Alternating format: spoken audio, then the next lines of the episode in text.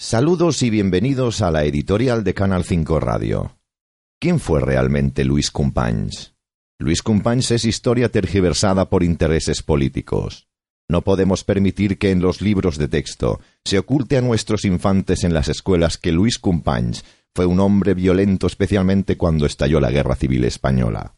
Quien quiera saber la verdad solo tiene que emprender, como nosotros, consultas en archivos históricos para conocer que el expresidente de la Generalidad catalana, Luis Companys, fue el responsable del asesinato de más de ocho mil personas, en su mayoría católicos. No olvidemos que una cosa es lo que dice la historia y otra, bien diferente, lo que difunden los políticos secesionistas sobre la figura de Companys. A pesar de la historia manipulada, este canal quiere conocer la verdad e informar a todos nuestros seguidores de cómo ocurrió todo realmente. Pero primero hemos de saber que a Luis Companys le daban muchos ataques, se tiraba de los pelos, arrojaba cosas, se quitaba la chaqueta con ira, rasgaba su corbata y se abría la camisa. Esto no está dicho por Canal 5 Radio, esto ocurrió y lo aseguró Miguel Serra, consejero nombrado por el propio Luis Companys. Según Miguel Serra, este era su comportamiento habitualmente.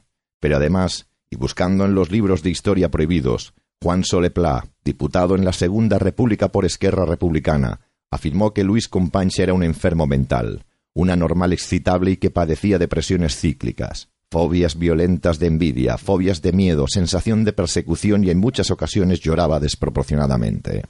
Mientras tanto, la masa social independentista ha creído que su expresidente de la Generalidad, Luis Companys, era todo un ejemplo a seguir. Es venerado como un hombre bueno, comprometido con sus hermanos catalanes y con la sociedad.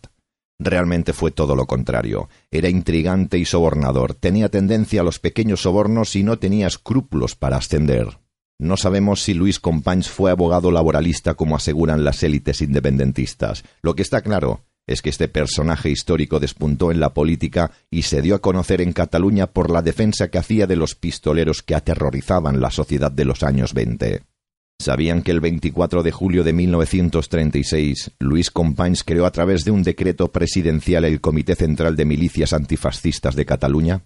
¿Y cuáles fueron sus víctimas? Como hemos señalado anteriormente, entre 8.000 y 9.000 personas, entre periodistas que trabajaban en el Correo, el Abuy o el Seminario Católico, entre muchos otros. Pero conocemos datos de otros sectores de la sociedad catalana asesinados por mandato y orden de Luis Companys, entre los que podemos destacar 16 poetas, 51 funcionarios del Ayuntamiento de Barcelona, 31 nobles, 16 socios del Barça y hasta 99 miembros de su propio partido político Esquerra Republicana de Cataluña pero el mayor número de víctimas de las que es responsable Luis Companys fueron católicos, perseguidos y asesinados por sus milicias. Casi todas las iglesias habían sido saqueadas y las imágenes religiosas quemadas, y algunas de ellas estaban siendo sistemáticamente demolidas por cuadrillas de obreros.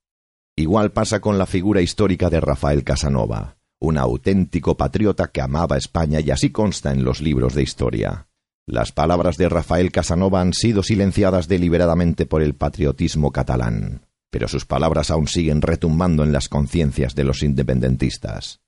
Rafael Casanova escribió Al fin de derramar gloriosamente su sangre y su vida por su rey, por su honor, por su patria y por la libertad de toda España.